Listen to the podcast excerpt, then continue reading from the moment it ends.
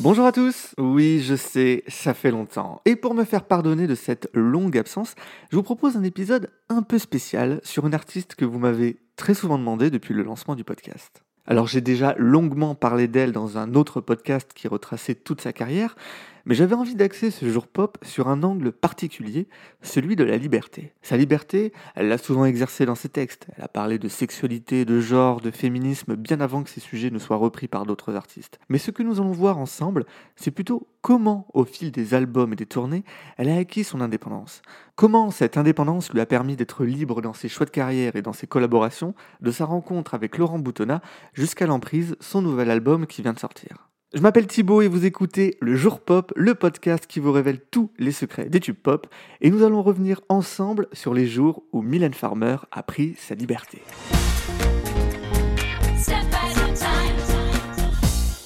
Laurence est mon âme sœur de création.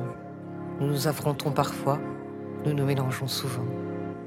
Nous avons traversé toutes ces années sans jamais oublier l'essentiel. Continuer d'être portés par nos rêves, l'envie de surprendre, de dynamiter les codes établis, de transporter les gens.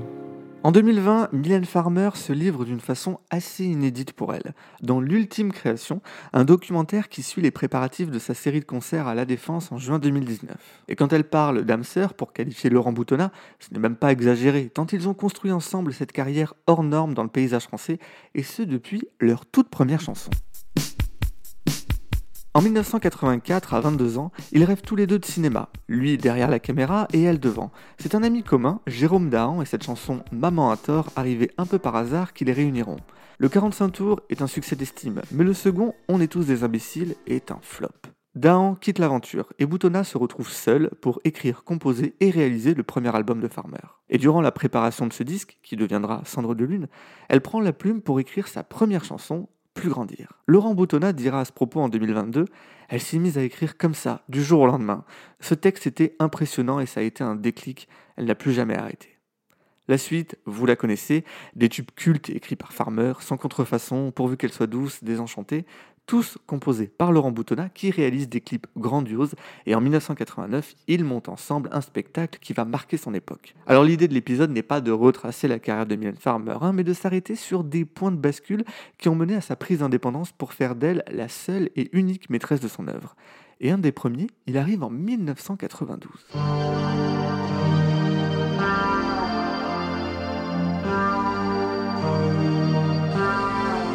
Nous sommes le 16 novembre 1992 et Mylène Farmer sort ce jour-là un nouveau single, Que mon cœur lâche. Un titre assez particulier dans sa carrière et qui mérite qu'on s'y arrête. Déjà à sa sortie, c'est un titre inédit. Il accompagne la sortie de Dance Remix, un best-of, vous l'aurez deviné, de remix. En effet, la chanteuse sort du succès phénoménal de son troisième album L'autre, disque de diamant porté par le succès tout aussi phénoménal de Désenchanté. Pourtant, elle décide de ne pas faire de tournée. Il n'y a pas de mystère sur la raison de cette absence scénique. Avec Laurent Boutonnat, ils travaillent sur leur premier long métrage, étape presque évidente après avoir révolutionné le format du clip en France. Et ce film, il va impacter durablement la carrière de Mylène Farmer, et ce, même avant sa réalisation. En 1992, Laurent Boutonnat est totalement occupé à la préparation de ce qui deviendra Giorgino. S'il compose que Mon cœur lâche, il laisse le soin à Thierry Rogène, ingénieur du son du duo Farmer-Boutonnat depuis le single Tristana en 1987, le soin d'arranger le titre. Et il ne le fait pas seul, puisque pour la première fois, Mylène co-réalise un de ses morceaux. Et ça s'entend dans la production de la chanson qui est bien plus ancrée dans les sonorités pop de ce début de décennie 90 et qui fait très bien la transition entre l'ambiance sombre de l'album L'autre et celle plus lumineuse d'Anamorphosé qui sortira trois ans plus tard.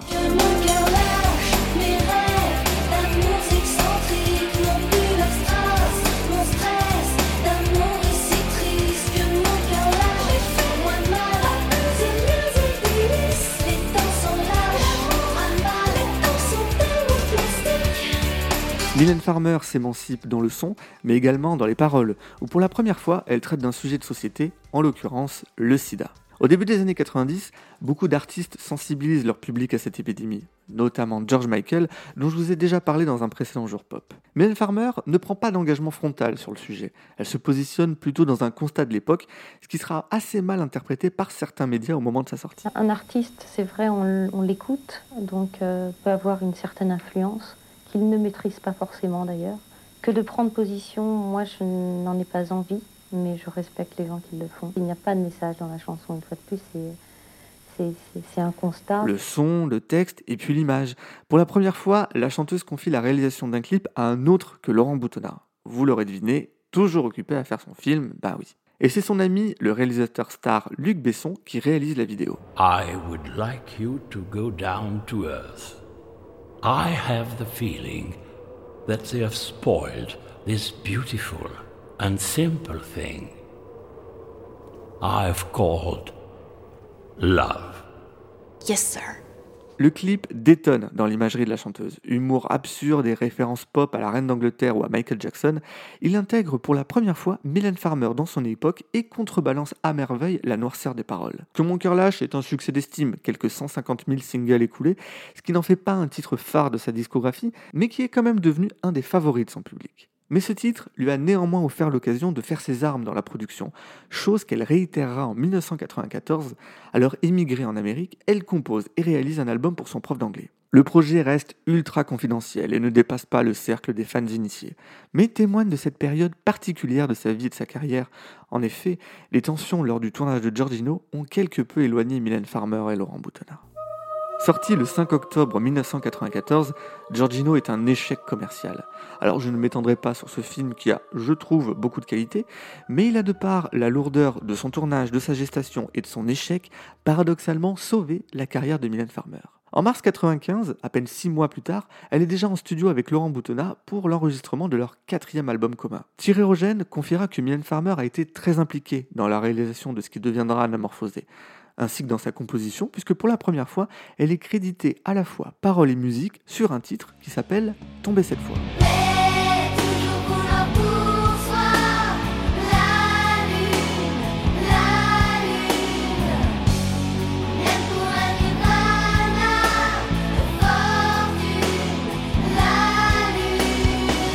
Cet album, Mylène Farmer prend davantage en main le contrôle de sa carrière. L'échec de Giorgino étant encore frais, Laurent Boutonnat abandonne la réalisation des clips et Farmer choisit elle-même ses réalisateurs. Il y a d'un côté Marcus Nispel qui réalise les clips d'XXL, L'Instant X et Comme J'ai Mal, et puis Abel Ferrara qu'elle souhaite absolument engager et qu'elle met des mois à convaincre pour réaliser le clip de California. Et parmi les choix qu'elle fera, certains demeurent encore aujourd'hui assez surprenants, notamment lorsque sous l'impulsion de Pascal Nègre, nouveau patron de sa maison de disques, elle fait un duo avec Khaled, une collaboration qui semble plus vouloir surfer sur le succès commercial de celui qui cartonnait avec le tube Aïcha qu'une réelle connivence artistique à l'instar de son duo avec Jean-Luc Murat. Il n'empêche, il s'agit là de son premier single sans aucune implication de Laurent Boutonnat. Nous voilà avec une reprise de Michel Polnareff, arrangée par Yvan Cassard et dont les remixes sont signés Thierry Rogen et Mylène Farmer. Et oui, à ce moment-là, elle l'expérimente, vraisemblablement, mais elle ne retentera plus l'exercice.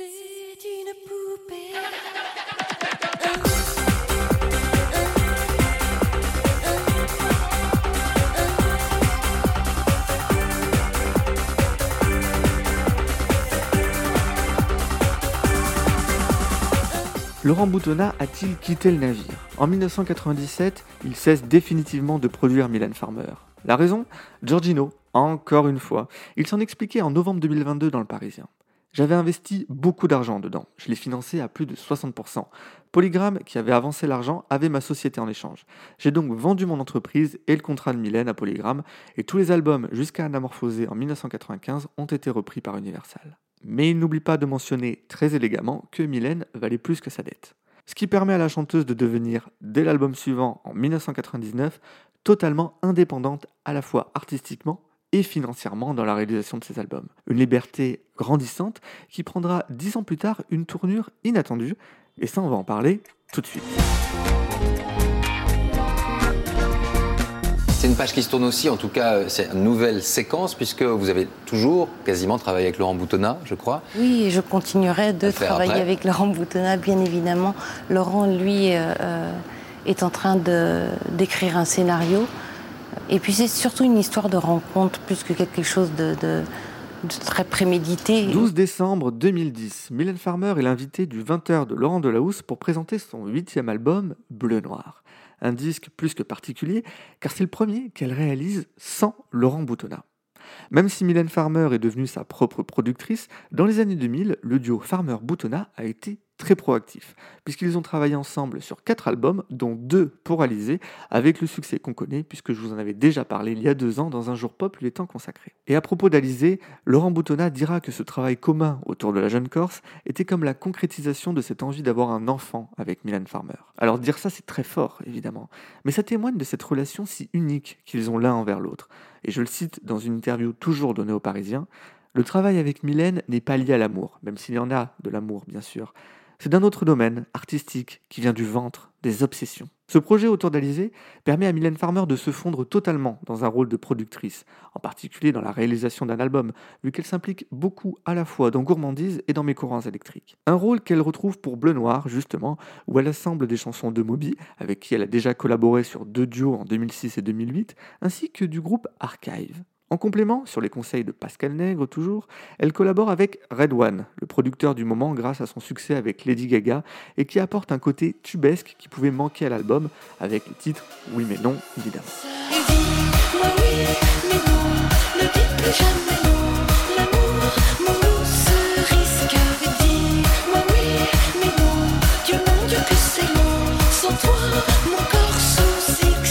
Bleu Noir souffre tout de même des écarts de style assez radicaux entre les morceaux, en particulier ceux de Red One. Mais après 25 années de collaboration quasi exclusive avec Laurent Boutonnat, il apporte un vrai renouveau dans sa carrière. C'est une prise de risque assez maîtrisée tout de même, car elle continue de travailler avec des fidèles comme Yvan Cassard ou son ingénieur du son, Jérôme Devoise, et ne s'aventure pas vers des horizons musicaux totalement inconnus. Bleu Noir ne demeure ainsi pas un disque majeur dans sa discographie, même si certains titres comme M'effondre ou Diabolique mon ange ont trouvé les bonnes faveurs de son public. Il a tout de même une place particulière à la vue de cette première prise d'indépendance. Une première fois qui donnera lieu à des suites. Interstellaire en 2015, réalisé avec Martin Kinzerbaum, rencontré par l'intermédiaire de Sting avec qui elle chante le duo Stolen Car, puis Désobéissance en 2018, fruit de la rencontre à la fois avec le producteur Feder d'un côté et de l'artiste américaine LP de l'autre.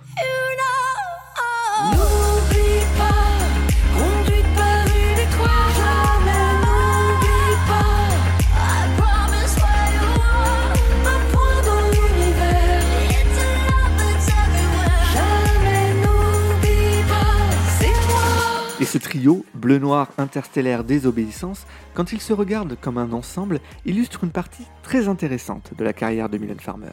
Et on peut la découper ainsi. Il y a les années 80 d'abord, avec la construction de son personnage, notamment au travers des clips, puis les années 90 qui l'ont fait passer de star à icône de la chanson française, portée ici par deux tournées majeures en 96 et 99 qui deviendront cultes. Les années 2000 sont plus contrastées. Le succès est toujours au rendez-vous, en témoigne une résidence de 13 concerts à Bercy en 2006 et une grande tournée trois ans plus tard avec en apothéose deux Stades de France complets. Mais les chansons marquent moins les esprits et les productions de Laurent Boutonnat commencent à tourner en rond. Les années 2010 sont en conséquence celles de la remise en question et de la prise d'indépendance artistique totale, avec des albums chaque fois un peu plus cohérents et aboutis les uns après les autres. Mylène Farmer se cherche, se trouve, mais ne se trahit jamais. Elle reste cohérente avec l'univers tellement unique et identifiable qu'elle a construit étape après étape en 35 ans de carrière. Salut, c'est Pomme. Euh, je vais vous chanter Désenchanté de Mylène Farmer parce que je trouve qu'elle est très appropriée à cette année 2020. Je cherche une âme qui pourra m'aider. Je suis une génération désenchantée, désenchantée. Début des années 2020 marque un renouveau dans la carrière et l'image de Mylène Farmer. Beaucoup de jeunes artistes de la scène francophone témoignent de l'influence qu'elle a pu avoir dans leur parcours, et ils viennent d'univers très différents, allant de Pomme à Damso. Et un de ces artistes, bercé par sa musique et son univers, va marquer la carrière de Mylène Farmer, puisqu'il va produire son douzième album, et ça on va en parler tout de suite.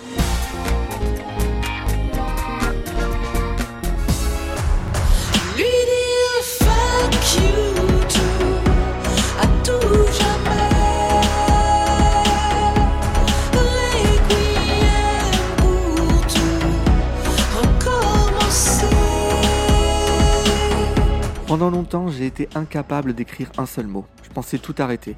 Puis c'est arrivé d'un seul coup, j'étais comme la marée montante. Alors oui, j'ai mis beaucoup de temps à écrire ce nouvel épisode, mais c'est pas moi qui parle, hein, c'est Mylène Farmer à propos de son nouvel album L'Emprise. Un album introspectif au titre fort qui illustre un thème compliqué, la dépendance affective à des pervers narcissiques et qui, des propres mots de la chanteuse, s'est imposé à elle en dehors de toute actualité, en particulier le mouvement MeToo. Il est totalement incarné par ce premier single à tout jamais, produit par Johan Lemoine alias Woodkid.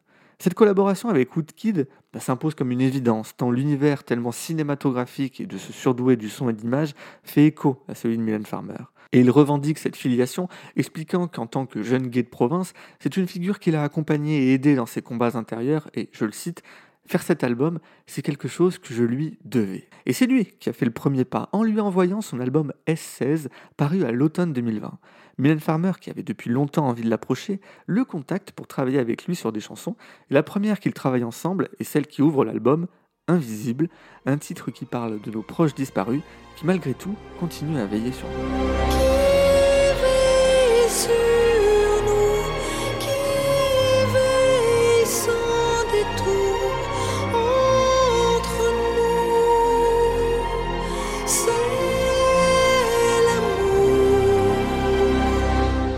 Comme vous l'avez entendu, il y a des arrangements de cordes sur cet album qui en font certainement son plus bel atout. Les univers si singuliers de Farmer et Woodkid se fondent pour ne faire plus qu'un. En témoignent deux autres très belles réussites du disque, Que l'aube est belle et Que je devienne.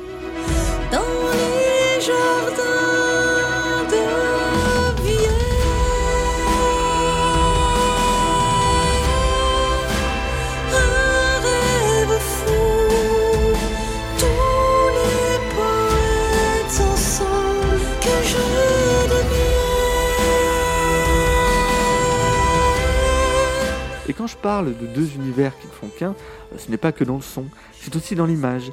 La chanteuse reprend le concept d'un avatar numérique déjà utilisé par Woodkid sur son album SF. L'avatar, ce qui est drôle, c'est qu'on l'a, on l'a vraiment mise à nu. On a tiré ses cheveux en arrière, on a montré son visage de très près, des choses qu'elle ne fait, fait assez peu parce qu'elle préserve ce mystère. Donc on s'est dit qu'on allait la révéler encore plus avec un objet qui la révélait encore moins. Et ce double concept que Mylène Farmer a souvent utilisé dans sa carrière, cette fois-ci, il est numérique. Lorsqu'on le découvre sur la pochette de l'album, il est fragile, en position fétale, et il va, au fil des pages du livret, se bâtir une sorte d'armure pour devenir plus fort. Et petite parenthèse, c'est là toute la richesse qu'apporte un support physique dans l'appréciation d'un album, mais je pense que ce n'est pas à vous que je dois l'apprendre. Et sur cet album, L'Emprise, on trouve une toute autre prise de liberté pour Mylène Farmer, cette fois vis-à-vis d'elle-même. En effet, depuis qu'elle a commencé à écrire ses chansons, elle s'est toujours refusée à chanter en français, et hors reprise évidemment, les mots d'un autre. Cette nouvelle ouverture se fait avec les mots du duo Aaron et leur titre Rayon vert un morceau déjà existant auquel la chanteuse a été très sensible et qu'elle a souhaité interpréter avec Simon Buret, la voix d'Aaron. Un très beau slow, repensé pour l'album dans une production plus électro, mais les deux versions ont été mises sur le disque, une façon pour Mylène Farmer de, je la cite, ne pas trahir ses premiers émois.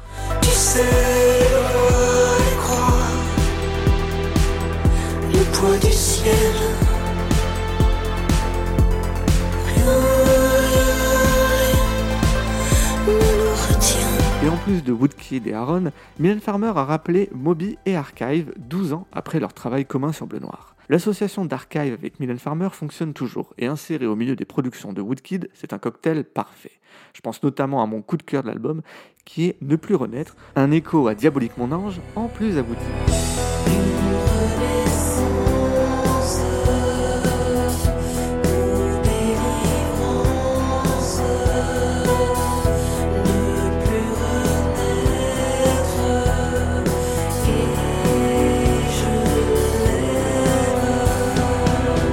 Bobby, de son côté, apporte deux up-tempo qui illuminent ce disque tout de même très sombre au demeurant. L'Emprise, c'est un album totalement farmerien, mais qui enrichit son univers bien plus que ses prédécesseurs, porté par son ambiance très évocatrice et la cohérence de l'ensemble. Il a une unicité qui fait que toutes les chansons se répondent et s'ajustent, et à la fin de l'écoute, on se dit que c'est probablement son album le plus réussi depuis Inamoramento.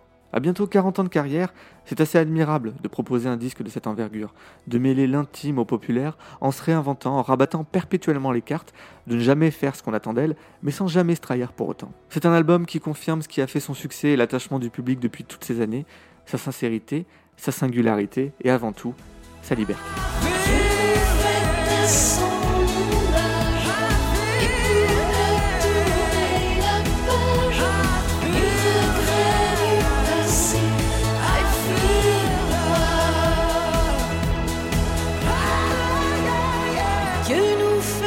Fait à